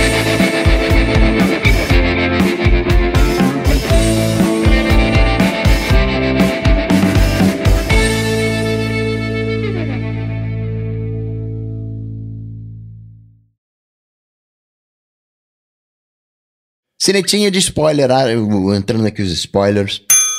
The Great Hack, privacidade hackeada. Já de pronto, curtiram ou não curtiram? Eu curti, eu curti. Olha só. É mandatório de assistir, eu curti. Tá, vamos lá então. Vamos, vamos ter que debater isso. Eu vou ser bem sincero aqui. Eu, eu, eu tentei ver duas vezes e eu dormi nas duas. não é, não é zoeira, mas não. Assim, e- Tem uma da metade pra lá ali, do, sei lá, de- depois dos 20 minutos, ele dá uma barrigada, né? Ele fica meio assim, assim, concordo. É o tipo de filme Nossa, que dá não, pra mas- assistir o início e o final e você já entendeu tudo. Pois é, não, e aí eu, eu tava até comentando com o Mendes em off, né? Eu Não sei se por, por conta de estarmos inseridos no mundo da tecnologia e tal, não tem muitas novidades ali, né? Assim, tipo, a gente acompanhou Não, os que isso, tal. que isso. Você viu o Não. início? Ele já começa com o pé na porta falando, cara, o, o YouTube, o YouTube, não, o Instagram, o Facebook, eles colocam aquele anúncio, não é porque eles estão te ouvindo, é porque eles conseguem fazer com que você pense aquilo que ele quer que você pense. Ou ah, eles sabem o que, que você tá pensando. Aquilo dali já é um pé na porta. É, um pé na porta, mas a gente já sabia disso. Assim, não era nenhuma, não foi nenhuma novidade. Você não olhou e falou, nossa, pô, olha o que eles estão fazendo, eu não pensei nisso. Não, mas a Você questão... sabia, né? A questão... Peraí, você sabia que você tá sendo manipulado? Você sabia que você é um fantoche na mão do Zuki? Então, mas aí é- eu acho que esse é o questionamento que é o que, que, é o que ficou pra mim, que depois de assistir pela segunda vez, que eu, que eu, né, eu vi a outra metade que eu não tinha visto, é, eu fiquei pensando justamente sobre isso. Será que eu sou manipulado? Porque é o que ele deixa no. fi- É a pergunta que ele faz no final, já pulando pro final, a gente volta aqui, mas é a pergunta que ele deixa no final, né? Eu sou manipulado, você é manipulado, né? Será? E aí, é, é, que pra mim é o grande lance, assim, tipo, não importa muito talvez o que eles estejam me mostrando, o que importa é como eu vou reagir sobre isso, saca? Aquilo que vai... Então, tipo, Sim. claro que eu sou manipulado. É óbvio que eu sou manipulado, né? Mas é, a partir do momento que eu fui manipulado, será que eu não consigo pensar, parar e refletir e ver se, putz, tá- deixa eu talvez não tomar essa decisão, pá? É, é, é- é tenso isso, né, cara? O Mendes talvez ele consiga falar um pouco melhor desse manipulado versus propaganda, porque de alguma maneira, quando alguém faz uma propaganda, ele tá querendo te manipular. O cara tá fazendo uma propaganda tendo interesse que você compre o produto dele. Mas quando o cara faz isso, ele faz uma, uma manipulação limpa, talvez. Ele mostra, não, esse aqui é o meu produto, ele faz isso, faz aquilo outro. Só que os caras, eles vão numa vibe de pegar aqueles teus pontos eh, escuros, pegar aqueles teus vieses e apontar naquele negócio ali. Ah, peraí, tem uma eleição? Peraí, vamos ver aqui. Vou mirar nos jovens, fazer uma campanha para os jovens não votarem, mas eu sei que eu não vou atingir todo mundo com essa campanha porque os jovens que são descendentes de uma linhagem tal, eles obedecem o pai, o pai vai mandar votar, e aí esses caras aqui vão votar. E aí o cara que eu quero que não vote, eu, eu, consigo acertar com essa campanha e com isso eu gero ali um, um, um bônus, um extra no candidato que eu tô apoiando de 6%. É, o que eu achei sinistro é justamente isso. Era que eles mostram o mapa ali de, de quem vai votar em quem, não sei o que, informações que ele tem, e eles falam quem são os manipuláveis. Não, não, hum. Ele não é esse termo, né? Esqueci o termo que ele usa lá. Mas ele é, fala. Os, os conversíveis. Os conversíveis. Os, os convers... convergíveis. Convergíveis. As pessoas que podem mudar de opinião. Isso. Né? É. Essa galera. Isso eu achei sinistro, porque o cara, eles conseguem saber. É, eu, pra, pra mim, assim, o grande lance da, de assistir o documentário foi ver o poder que a Cambridge Analytics tinha em relação aos dados de tudo. Eu sabia que eles manipulavam, mas eu não sabia o quão precisos eram os dados que eles tinham, né? Uhum. É, isso foi sinistro para mim de ver, tipo, de falar assim, cara, olha isso. Eles conseguem ver quem tá pensando em fazer não sei o quê, quem que vai votar pelo pai, sei lá o que lá, e aí eles vão na parcela da população que eles sabem que eles podem mudar a intenção de voto. Ou, cara, isso eu achei sinistro! Isso foi uma outra coisa que me chamou a atenção, que eles têm 5 mil pontos de dados. Eu, se for me definir, eu consigo saber três coisas minhas, que eu sou lindo, bonito, inteligente e não sei falar mais. Os caras... Duas são, são redundantes, hein? então são só dois pontos. E o... o, o olha a, a, a, a granularidade que os caras conseguem chegar. Isso também me impactou. Outra coisa que me impactou também, a questão de que não é só o Facebook. Facebook é um dos fornecedores de dados da Cambridge Analytica, mas tem outros fornecedores de dados. Quais eram? Eu não lembro. É, mostrou naquela apresentação que, que tem a... a... apresentação que provou que a Cambridge Analytica não tinha deletado os dados, mesmo depois de ter falado que tinha deletado. Ah, Quando a menina verdade, é verdade, achou lá, falou: "Oh meu Deus, eu tenho isso no meu computador, olha só, aqui tá é, tudo que, está aqui". Uh -huh. E, e, acrescenta outra coisa, a gente acha que a Cambridge Analytica começou ali em 2014 e tal, que era um experimentinho. Mas não, a Cambridge Analytica vem de anos envolvido com propaganda Obama. de guerra, com, com trocentas tretas. Fez uma parceria com os carinhas que tinham o aplicativo lá, do, no, o teste psicológico, e, e pegou os dados do Facebook. Mas os caras são. É, né, cobra criada já. Sim, é, eu, eu, como eu comentei na semana passada, né, eu tentei adiar ao máximo ver esse documentário porque eu sabia que ele me deixaria extremamente incomodado e deprimido e revoltado. E isso me deixou hoje, eu vi hoje de manhã, né? Eu esperei até hoje de manhã para ver e me deixou incomodado, deprimido e, e revoltado porque mostra como mostra a, a, vastidão da terra de ninguém que virou esse tipo de coisa, porque a Cambridge Analytica começou, como eles mostraram no documentário, como uma operação de guerra. Por que começou como uma operação de guerra para fazer isso que ela falava de que eles chamam de, de, da guerra de informação? Porque acho que se você pegar os investimentos de toda a história da humanidade, os investimentos de guerra certamente ultrapassam vários outros juntos, se não todos os outros juntos, porque tecnologia evoluiu por conta de guerra, tudo evoluiu por conta de guerra. Então, o dinheiro que podia ser gasto com isso só existia no âmbito da guerra. Com a tecnologia ficando mais barata, mais acessível, mais pessoas entrando e, e entrando na internet, né? É, entregando os dados de mão beijada, e entra o Facebook que virou o, o sugador e minera, minerador disso, o custo de você conseguir minerar essas informações e usar contra as pessoas reduziu de um tamanho. É, reduziu tanto que ficou acessível para o ambiente que não é de guerra para o ambiente, pelo menos não era para ser, né? Para o ambiente normal, né? Para o ambiente civil. E foi aí que eles entraram no mercado social. Então, é, você juntou isso com a empresa que historicamente tinha o slogan mova-se rápido e quebre as coisas, e hoje não é mais isso, porque pega mal o Facebook falar vamos quebrar as coisas, então hoje é mova-se rápido e construa infraestrutura sustentável, sei lá, né? essas coisas corporativas que nunca dizem nada. Então, é, é, você tem o encontro perfeito de uma situação que não tem lei, porque o Facebook consegue se mover tão rápido. É tipo, ele é tipo um ninja do mundo, do, do mundo legal. Porque ele se move tão rápido que as leis não conseguem acompanhar. Então, a hora que vai perceber que aconteceu um negócio, ele já passou, já, já, né, já fez a rapa, já pegou os dados de todo mundo, já usou, já usou errado, já vazou, já tá fazendo outra coisa. Aí em 2019 vai se discutir se em 2016 o Facebook estragou a democracia do mundo inteiro. Cara, 2019 já está sendo combinado o jogo de 2025 Pois é, pro que vai é. acontecer, né? E a hora que chegar 2025, a gente fala, nossa, em 2019, olha como é- éramos ingênuos e as leis de- sendo feitas hoje em dia que não vão conseguir cobrir o que eles estão estragando lá na frente. Então é por isso que eu, eu, eu, eu fico meio exasperado quando eu penso nisso tudo, porque você não você tem um sistema legislativo que, primeiro, não é mundial, cada país tem o seu conjunto de leis, às vezes elas são parecidas, às vezes não, e você tem empresas que, que conseguem se mover mais rápido do que o sistema consegue assimilar o, o vocabulário do que está acontecendo, né? Você vê aqui-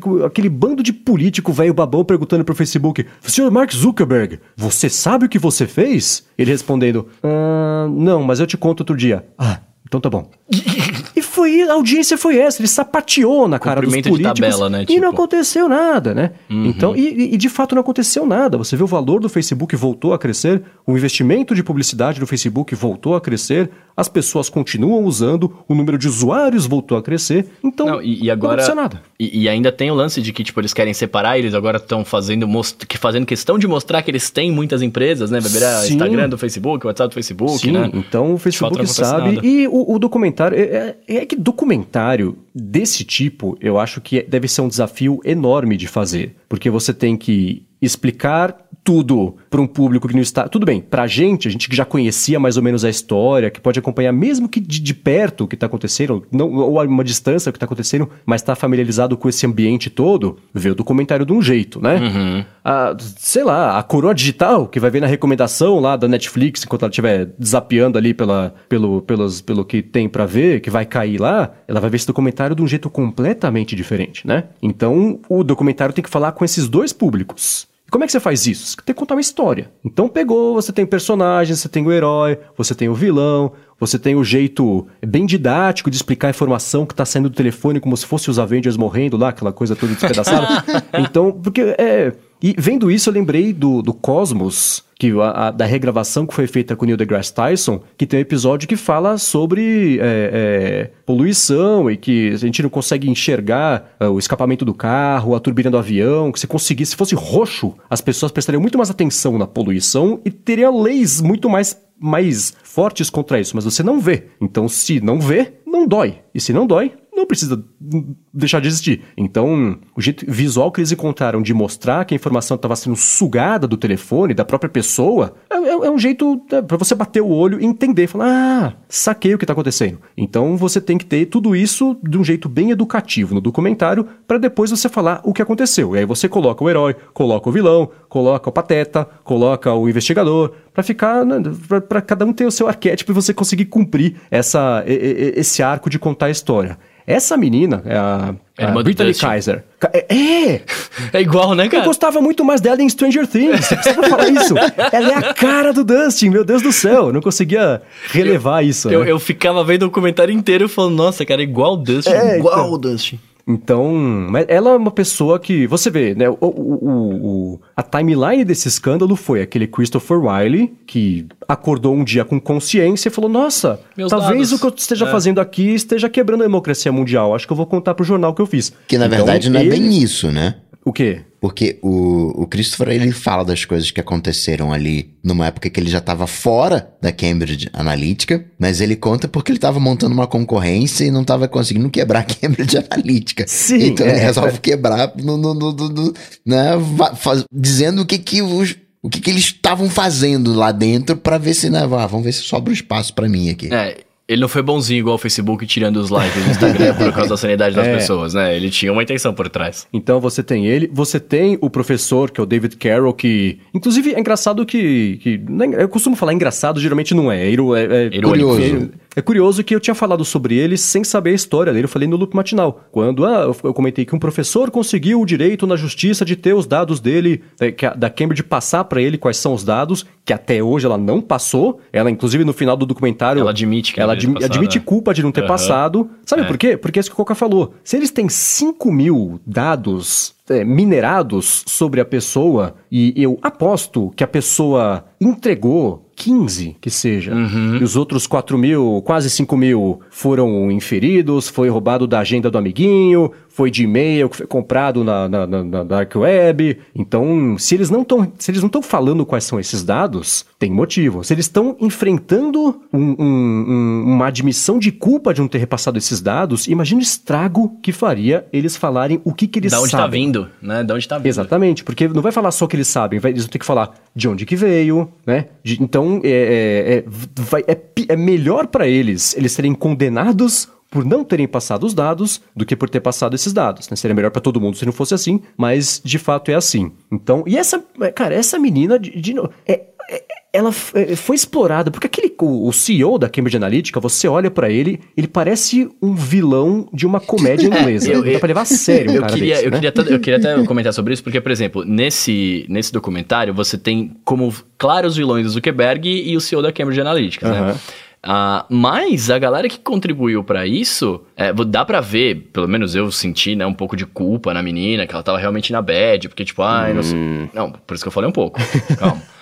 eu senti que ela tava realmente na bad e tal, que ela queria fazer alguma coisa pra mudar, mas por outro lado, é, ela tem total culpa e ela, eu enxergo ela tão vilã quanto, quanto os caras, principalmente ouvindo ela rindo em reunião com os caras, daqueles áudios que mostra, tá assim, tipo, é, em algum momento ela botou a mão na consciência, não sabemos por que, se por, por uma- um motivo de, ah, realmente eu estou com a mão na consciência, ou se, tipo, eu vou me ferrar, deixa eu É, expor a minha história não aqui. Foi, não é, foi a mão na consciência, ela tapou o outro lado. É, é, é. Não, não, não- dá pra saber por qual motivo ela, de fato ela tá fazendo isso, né? Assim, se, se é realmente altruísmo ou se é ela de fato né, tem alguma outra coisa envolvida. Mas é, ela, eu enxergo ela tão vilã quanto isso, porque ela participou efetivamente.Ela elegeu o Trump, né? É, mostra ela falando isso, tá ligado? Ela elegeu outras pessoas e, e, enfim, fez coisas de outros países. Cara, é sinistro isso, né? Sim, e é, essas pessoas que trabalhavam lá, na Cambridge Analytica tinha, eram quase que 150 pessoas. Eles pegaram, tem, mostrou o CEO super arrependido, e meu Deus, eu não Ai. sabia que o CEO da minha empresa... Cara, você é o diretor de operações da sua empresa, pelo amor de Deus, né? Então, ah, né, poxa, aí, é, o cara... Eu aposto que aquele vídeo lá de espionagem, o Alexander Nix estava mentindo, a gente nunca mandou prostitutas para casa de diretores de tecnologia. Então...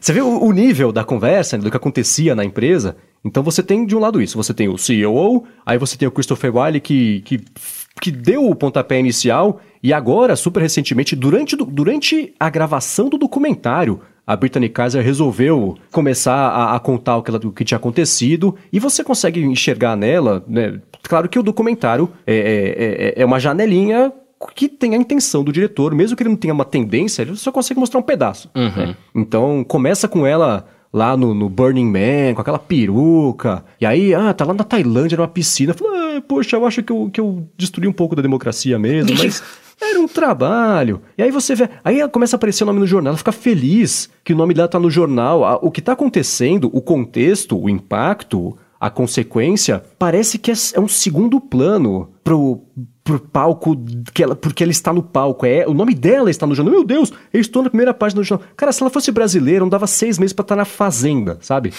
É, um- é uma sede tão grande de, de, de, de, de achar que, que ela é a causadora e o centro da coisa toda, quando ela foi um peão, aquele peão que morre primeiro na peça de xadrez. O Alexander Nix falou, vou- eu vou te, te usar. Né, ela é boa no que ela faz? É, é claro, senão não teria conseguido chegar ali onde ela chegou com o volume de acesso, de informações que ela tinha, de reuniões e tudo mais. Mas você vai ver, ah, as pessoas agora vão achar que eu sou malvada só porque eu, eu fui pra Rússia, só porque eu ajudei a eleger o Trump, vão achar que eu fui pra Rússia pra... Foi isso que você fez! Isso se chama consequências. Isso que tá doendo na sua cabeça chama consciência, que finalmente acordou, né? Então, vendo o documentário inteiro, ele, tão, ele me incomodou de um jeito tão, tão lá no fundo de pensar que existem pessoas que são assim de verdade. A cabeça delas funciona assim. É todo mundo é vítima, todo mundo acha que é vítima. O Mark Zuckerberg acha que é vítima, o Alexander Nix acha que é vítima, Não, eu- o Donald Trump acha que é vítima. Não, vocês estão todos podres e estão só, só tem estragando uma coisa o aí. mundo. Não é que elas se acham vítimas, elas se dizem vítimas. É, isso que eu ia falar. Qualquer um que é, é- é preso, né, na hora de se defender, não, é que eu não sabia, eu não vi, poxa, não, é porque né, tem sempre uma desculpa. né? Mas tem muitas pessoas que são conscientes e sabem né, o, o, o que estão fazendo. Tem que saber se ali o caso, se eles sabiam realmente, acredito que sabiam, né? E estão se fazendo de vítima só pra né, mexer um pouco com a opinião pública. E numa boa, vai parecer que eu tô querendo fazer piadinha tosca, mas não é. É, assim, essa galera, principalmente Zuki, eles devem ter tantos dados analisados que eles, tipo assim, eles devem falar assim, ah, está na hora de eu me fazer de, de vítima, sabe assim? É, deve mas ser alguma o- coisa nessa, nessa vibe. Mas é que tem uma coisa que eu achei curiosa. Você. Tudo bem, tem a construção da história. É, é colocado de alguma maneira como o vilão, ou talvez a nossa percepção né, tendenciosa, de colocar o Facebook como o vilão. Só que eu não vi o Facebook como vilão. O É, Facebook, não. ele foi um fornecedor Uma de ferramenta. dados. Ele Uhum. permitiu amplificar, permitiu algumas coisas. Mas você assistindo o filme dá a ideia de que vamos acabar com o Facebook que tá tudo resolvido. Não. Prova disso é o que aconteceu aqui no Brasil. A gente não teve a manipulação que a gente teve do Facebook, como aconteceu em 2016. Não tô dizendo que se mudou. Tô até fugindo do fato se mudou a eleição americana ou não, ou se mudaria a eleição brasileira ou não. Não é isso. Mas passa-se uma ideia de que vamos acabar com o Facebook, que o problema está resolvido, e a Cambridge Analytica mostrou, um, ela tem outras fontes de dados, e a eleição aqui no Brasil mostrou que o problema não é o Facebook. Porque existem outros dados e você consegue fazer essa manipulação através do WhatsApp. A pessoa, você compartilha. quem? o- que é do Facebook, mas você compartilha uma. Não tem. Eu não, eu não pego um perfil e faço uma propaganda para aquele perfil. Não, eu pego uma campanha, faço uma campanha. Sei que as pessoas que vão se identificar com aquele meme, com aquela imagem, vão compartilhar. Então, fazendo a leitura, né? Esse foi o único ponto que eu não gostei do documentário para ele ficar perfeito, porque ele traça como um vilão o Facebook e talvez o vilão real da situação. Não tô dizendo que o Facebook é bonzinho, não, não é isso. Mas o talvez o vilão real que a gente tem nessa história seja o mundo conectado, que ele até chega a citar no- na história. Não é o, o Facebook, é estamos num mundo conectado, o que você faz aqui afeta lá. E é, é- é outro problema. Aí você vê o, o WhatsApp, né? Segurando ali as mensagens compartilhadas. Mas a rede social que a gente pode estiver usando com os dados pode servir de manipulação. Sim, é por isso que eu, que eu comentei que assistir ao documentário me deixou exasperado dessa forma. Porque é, é isso. Se não fosse o Facebook, seria alguma outra rede. Se não fosse a Cambridge Analytica, seria, Seria outra. alguma outra empresa. Porque o problema não está na existência das empresas. O problema está no acesso irrestrito exato. e sem consequências E num e mundo criminoso, conectado. porque é, mas, mas é isso, de- desse mundo, porque é o que eu comentei no começo. O- a legislação não consegue acompanhar o que já aconteceu. O que eu tô querendo dizer é o que seguinte. está acontecendo. se eu não tenho a o mundo conectado, eu tenho acesso aos dados, mas eu não tenho o mundo conectado. Né, O cara que faz campanha política, ele mapeia a região, né? O, o, o candidato vai falando uma determinada região, ele, ele tem um, um script, ele tem lá o, o discurso do que Aham. falar para aquelas pessoas naquela região, aí vai para uma outra região, já Sim. fala outras coisas. Você tem mapeado quais são os problemas daquela região, né? E isso Tá tudo mapeadinho. A galera não faz, sabe sei lá por quê, né? O discurso, a propaganda de campanha é perfeita. Depois que é eleito, dá zica. Mas se você não tem o mundo conectado, você vai propagar por TV, vai propagar por rádio, por, pelas mídias tradicionais, e você não vai ter o efeito viral. Então tem o acesso aos dados, tem. ah, né, poderia ser qualquer empresa, no caso a Cambridge Analytica ela até acabou e deu ruim pra gente, né? Ela acaba, decreta falência, não pega nada pra ela, entre aspas. E a galera, né, os 150 funcionários, já estão em outras empresas que fazem a mesma coisa que a Cambridge Analytica faz. Ou seja, não mudou nada, né? O, Sabe quem que não está empregado ainda? Eu. Os- É. da Cambridge Analytica? O COO, que é o cara que está fingindo remorso publicamente. Ele, ele falou, cara, eu estou. Ele virou tóxico. A menina também um pouco. O Christopher Wiley tá beleza. A galera. Porque esse, pessoal todo que trabalhava com isso, é um pessoal extremamente inteligente, né? Só faltava ter consciência. Mas talvez agora tenha criado. Ou não, tá em, Cambridge, em outras Cambridge Analyticas aí pelo mundo, porque todo mundo descobriu que é uma coisa que paga bem, né? O que, a, a, a, Kaiser viajou só nesse documentário. Ah, preciso ir embora daqui, vou pra Inglaterra, agora volto pros Estados Unidos, agora vou pra Tailândia, agora volto pros Estados Unidos. Então, dinheiro não faltava nessa situação. Aí é fácil não ter consciência. né? os caras conseguiram supostamente eleger e escolher a pessoa mais importante do planeta, mais poderosa do planeta. Se você consegue fazer isso, você consegue fazer qualquer coisa. Você consegue fazer Pois com que é. o cara compre uma E aí- caneta XPTO, um smartphone, ou sei lá o que, né? E, e aí, é, de tudo que vocês estão falando, na minha, a minha cabeça volta a pergunta que, que os caras fazem no final do filme que a gente fez no começo, né? Eu sou manipulado? Será que eu sou manipulado tal? É, claro que somos, mas a gente chega num nível. De, porque a gente tá chegando num nível de, de coisa aqui que enquanto não houverem leis ou não conseguir acompanhar como você tava falando, não, não, tem, não tem solução. Os dados estão lá, as pessoas vão ver o documentário, mas não vão se importar muito, vai rolar. As notícias fake news vai continuar acontecendo compartilhado tá? O grande lance é, eu sou manipulado? Sou. Mas como que eu vou deixar de ser manipulado, né? Como que eu vou atrás. Eu vejo uma coisa que, beleza, os caras querem mudar minha opinião, mas como é que eu vou atrás daquela informação para ver se aquilo de fato é verídico ou se tá chegando para mim por algum motivo, né? Tipo, eu acho que também falta um pouco de, desse, desse, dessa reflexão das pessoas, de tentar uhum. entender que, tipo, olha, é, não é porque eu tô vendo ali ou porque tá sendo mostrado para mim que aquilo de fato é isso. Deixa eu ver esse fragmento desse vídeo, deixa eu ver esse vídeo inteiro para ver se né, a informação tá correta e por aí vai. Sei lá, né? Porque eu, eu, de verdade, eu terminei o documentário com uma. Porque termina com a mulher falando, eu esqueci o nome da mulher, mas no TED Talks lá, falando hum, pros deuses. Carol Cadwaller. É, ela falando Cat pros... Walder. Cat Walder. Ela falando pros deuses do Vale do Silício, né? Falando assim, ah, Marcos Zuckerberg e tal, essa, ponham a mão na consciência. Uhum. e essa é a mensagem que vocês querem deixar, assim que vocês querem ficar marcados na história. Os caras, desculpa, mas os caras não estão ligando para isso, né? Eles só querem saber de aumentar o dinheiro ali e já era. É... Mas eu, como pessoa, eu fiquei pensando, cara, o que, que eu posso fazer, né, pra para não fazer parte, nem não fazer parte, mas para não ser manipulado dessa forma, né? E, e, a única conclusão que eu cheguei foi essa. A, a gente precisa ter mais consciência do que do, com o que a gente está lendo, porque ah, eu, não, eu, eu, a gente precisa um tá zeloso com os nossos dados, porque hoje você chega ali na loja, CPF na nota, você não tem a menor ideia de onde é que tá parando o, o teu CPF. A, a Vivo então, tá com o Vivo Ads, estão em cima da Vivo Ads porque pega localização onde é que entrou, onde é que não entrou e manda um, um, um SMS e a gente não tem a menor ideia disso. Quando a gente tinha, é. sei lá, uma sei lá, net da vida que era só net, né, um, um, provedor que era só provedor, o que eles poderiam fazer é vender os dados. Ah, ah o que a gente vende aqui para fulano e tal, e aí tem as leis e tal. Agora, no caso da Vivo, que é a Vivo Ads, que é um negócio interno, ela nem precisa falar nada. Não, o dado fica aqui comigo mesmo. Eu não mando para uhum. ninguém. Porque a Vivo não tá vendendo ela não vende para ela mesma.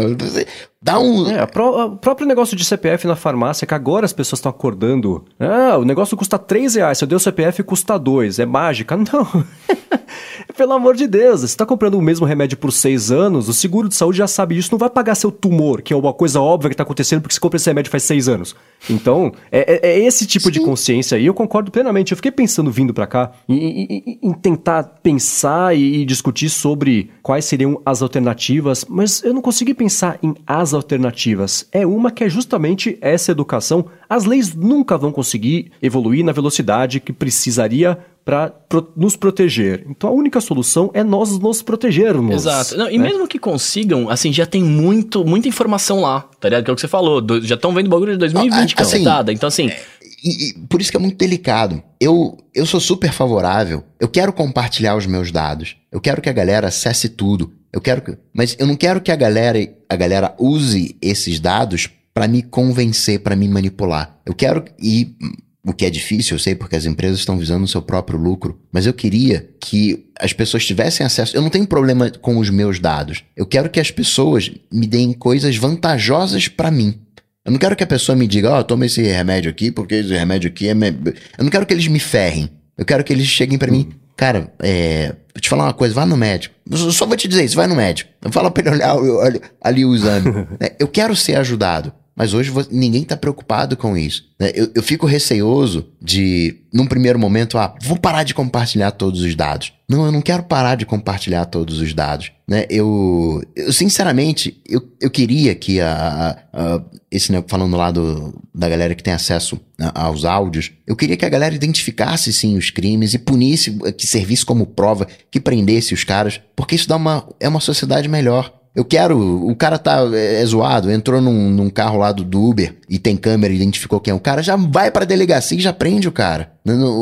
Só que eu não quero que. Peraí, não. É, a gente tem preconceito com LGBT, então, peraí, eu sou gay, né? E aí os caras vão usar isso contra. Eu não quero ser ferrado, entendeu? E, e o que eu vejo é uhum. é que a galera ferra as pessoas. Né, quer, quer manipular as pessoas, isso que é ruim. Esse equilíbrio que eu ainda não consegui É, eu acho que esse equilíbrio só chega com o tempo e com. E no mundo ideal, assim, né? Vamos combinar. É, com, com a coisa, com, a, com essa consciência um pouco mais madura. Porque olhando para esse documentário e olhando para a relação que as pessoas têm na internet uma com as outras hoje, que é uma coisa. Não existe espaço para discussão, que eu digo, uma discussão civil, uma, uma troca de ideias sobre pontos de vista diferentes.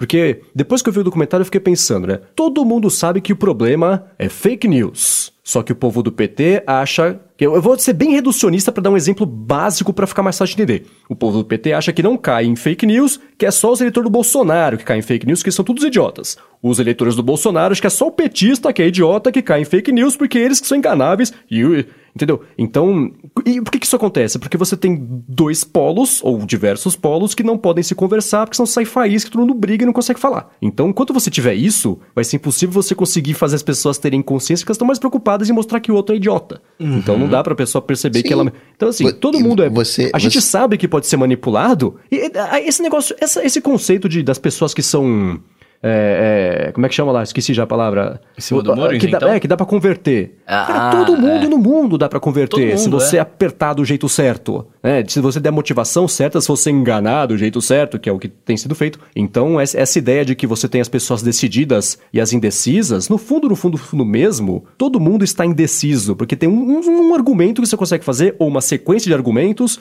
que você consegue fazer para fazer a pessoa mudar de ideia. Alguns vai ser mais fácil, alguns mais difícil, mas a gente mesmo, a gente tem consciência de que isso acontece e pensa, nossa, as pessoas são facilmente manipuláveis, mas nós também somos, né? Todos são. Como é que você manipula alguém que, que, que tem certeza que não está sendo manipulado? Você faz a pessoa achar que está no controle, quando não está. É a coisa mais óbvia, né? Mas isso acontece. Então, eu, o, o que eu torço para que aconteça seja que essa discussão, que já vem acontecendo faz bastante tempo, pare, passe da etapa do o Facebook é culpado, a Cambridge Analytica é culpada, a fake news é culpada. Fala, tá, mas e agora que você sabe disso, o que, que você vai fazer daqui para frente? Exato. É, se é, o ladrão entrou, você entendeu que o cadeado estava estourado, que a porta não estava trancada, para de achar a culpa disso e começa a trancar a maldita porta. Compra outro cadeado. Porque é assim, é, você impede que isso volte a acontecer tomando atitudes e não falando que não isso aconteceu, dedo, né? Exato, isso exato. foi uma coisa que aquele que o, o, Christopher Wiley falou no comecinho, que foi extremamente pertinente, que é qual foi o impacto disso? Ele fala, cara, não importa qual foi o impacto disso. Uma coisa é tem a coisa certa e a coisa errada. Se você fez errado, tem consequência se foi muito errado, se foi pouco errado, não importa que ele deu o exemplo do doping. É isso, ah, o cara estava muito dopado ou pouco dopado? Não tem esse questionamento. Tá dopado, perde a medalha. Uhum. Então é a mesma coisa que deve acontecer para esse tipo de regra. Então eu espero que essa discussão da culpa evolua para a discussão para o que vamos fazer. do que vamos fazer. Uhum. Porque é isso que vai impedir que, que, a Cambridge Analytica volte a acontecer, que o Facebook volte a, a, permitir fazer isso. O problema é se não existir uma solução. Né? Eu não consigo pensar numa solução que exista, porque quando vem a punição, que é a multa de 5 bilhões, ela é paga em cinco minutos é, e não é, acontece nada. E tudo, tudo volta ao normal. É, o... Então isso que me deixou porque... preocupado, porque eu não consigo pensar qual é a solução. Né? Porque, ah, ok, né? O Facebook não pode mais fornecer dados. Tá, eles vão pegar dados de outro lugar, vão pegar da farmácia. Sim. Vão pegar do plano de saúde, vão pegar não sei lá, lá de quem. Né? Eles falam muito bem disso, né? Você tem que ser o dono dos seus dados, os dados são seus. Né? A gente tem que mudar essa mentalidade. Talvez seja uma coisa da gente começar a pensar. A gente está vivendo isso no universo da TV. Né? Quem produz conteúdo não pode distribuir, estão quebrando isso, até porque hoje não tem mais sentido esse monopólio de alguma maneira, né? Você vai lá no YouTube. Isso não é uma lei só brasileira. Nos Estados Unidos também tem, que tinha todo o problema da Disney, da HBO, uma coisa comprar outra, a ESPN tava no meio, tá, Fox, era a mesma treta. Mas só que hoje você tem YouTube que acabou com isso. Mas talvez seja válido para mercados onde, peraí, não, você vende anúncio, você não pode coletar informação, né? Eu começar, uhum. quer coletar informação, coleta. Mas para melhorar o, eu quero que o Google colete os meus dados para ele me fornecer informações melhores, para que no resultado de busca ele entenda melhor aquilo que eu quero buscar e, e me dê resultados melhores. Mas eu não quero que ele use aquilo para me mandar propaganda whatever, entendeu? Mandar coisas esquisitas que não vão agregar nada na minha vida, que só querem fazer que eu abra minha carteira e compre produtos. Né? Tem é, então, um, um meio do gato. É, tem um meio termo aí, né, que eu, eu não me sinto confortável para onde a gente está indo, mas eu também não me sinto confortável com outro ponto fechando todos os dados, né? Porque eu vou me sentir 1900 bolinha Hoje a gente toma decisões assim, não, vamos fazer isso. E tem que ter dados, tem que ter pesquisa, tem que entender. Não, é, dados hoje é muito importante. É, e tem aquela coisa que é o seguinte, né? O, o, você a, a, olhando para a história da evolução da tecnologia civil, de novo, não vou falar de guerra, porque guerra, por definição, já é uma coisa que é combativa. Mas é, a evolução da tecnologia civil, da computação, especialmente a computação pessoal, você pega desde o comecinho até relativamente recentemente, a motivação era melhorar a vida das pessoas. Dos últimos 4, 5, até 10 anos, dependendo de, de, de, de, que você pega como base, deixou de ser melhorar a vida das pessoas e é, é, é, é o crescimento pelo crescimento, é o lucro pelo lucro, é acionistas e gerar valor para o mercado. Então mudou essa motivação. Até que, isso, que esse pêndulo comece a voltar, vai continuar sendo de criar valor para os acionistas, subir o, o preço do valor de mercado, deixar criar. É, é, a motivação mudou. Então, até que isso volte ao normal, eu não consigo imaginar um mundo em que a, a evolução da tecnologia volte a ser melhorar a vida das pessoas. Que seja o. O cara que, do, que trabalha no Bing, é, o Bing, hein, falou que eles já poderiam começar a fazer diagnóstico de pessoas que vão desenvolver umas doenças daqui a 15 anos com base no histórico de pesquisa dos últimos anos. Pesquisou um sintoma hoje, pesquisou uma dor de cabeça daqui a 15 dias, há um ano pesquisou que estava com vermelho nas costas, e começa a, a criar um, um, quadro aí. Mas como é que você apresenta essa informação? Primeiro, sem a pessoa sentir que teve a privacidade invadida, e depois de um jeito que justifique a empresa ter essa operação que não seja por um motivo de dinheiro, né? Então você, é, a hora que voltar a ser pelo bem das pessoas, uso de informação, você, se o Bing consegue dizer se a pessoa vai ter câncer daqui imagine a 15 anos, né? E imagine o Google, não, e imagine o Facebook, né? Eu só vou fazer uma ressalva nessa tua fala que não é uma questão de tecnologia, é uma questão das empresas, porque a farmácia já está fazendo isso. Você tem sistemas para compra de carro, quando o cara entra na loja, já tem o perfil todo. O cara, o vendedor, ele já vê ali na tela quem é que tá chegando, qual é a renda, o que, qual é o interesse, qual é tudo. Assim, e uma, é o uso da tecnologia, mas as empresas estão com essa mentalidade, essa coisa meio orientada a dados, né? De, de, de, é, tá global, não é só os deuses do Vale do, do Silício da tecnologia. Não é só o Zuki e os seus amiguinhos. É todo mundo com essa vibe. Sim, o, o, o conjunto de informações que existem ao seu respeito não é uma coisa que é coletada só pelo Facebook. Por isso que a Cambridge Analytica tinha lá aqueles 5 mil pontos de dados, que seja 15% veio do Facebook, meio por cento é da farmácia, 25% do seu cartão de crédito, não sei quantos por cento dos aplicativos que você usou. Isso tudo eles conseguiam é, é, é, rotear para chegar no grande balde dela. Por isso que ela não quer compartilhar para não falar de onde que vem essas fontes. Como então, que eles então, conseguiram, né? Exatamente. Então, até que é, é, essa dinâmica seja ou proibida ou, ou usada de um jeito mais responsável, eu consigo pensar em como que vai melhorar. O que, a única coisa que me deixa feliz dessa história é que estamos tendo essa discussão com frequência, com um interesse cada vez maior, a ponto da Netflix estar veiculando documentários sobre o que aconteceu. E Ótimo. que é irônico porque eles são uma empresa que usam dados das pessoas, né, para poder fazer as paradas deles, etc. O né? CEO da Netflix até recentemente fazia parte do painel de conselheiros do YouTube, do, do, do Facebook. Olha só. Saiu porque ele, ele porque será, né? Consciência e uma alma, né? É, então. O Steve é... Bannon do, do, da campanha do Trump agora não estão mais amiguinhos, mas um dos fundadores da Cambridge Analytica. Exatamente, é. Então, é, é, você vê que no fim das contas, você pega a parte mais podre, é sempre esse mesmo clubinho. Aquele outro mané lá da, da Inglaterra, até o Nigel Farage, você vê, não, somos os bad boys da Inglaterra. Você fala, cara, você de bad boy não tem nem um mindinho do, do, pé, né? Mas acha que está ali mudando. Então, Mano, é aqui que eu roubo seu tênis, né? tipo, mano é sempre o mesmo clube de odiáveis ali que, que, que comanda esse tipo de show. O Steve Bannon do Breitbart, tudo, tudo, tudo amiguinho, se encontra no esgoto para discutir o que vai acontecer com o mundo. E o problema é que, por enquanto, ainda tem o poder de, de gerar esse tipo de mudança. Mas espero que essas discussões e que a exposição do, desse assunto, primeiro, mostre para as pessoas que isso está acontecendo e que o mais rápido possível isso vire a discussão do que fazer daqui para frente, que é a única coisa que vai resolver esse problema, né? Então, que seja positivo esse interesse renovado por, por esse assunto que é, me parecia que estava morrendo, mas agora pode, pode voltar, né? Se o pessoal entender que esse negócio da Cambridge Analytica continua acontecendo hoje, vai acontecer amanhã, e no domingo, e na quinta que vem, vai continuar acontecendo.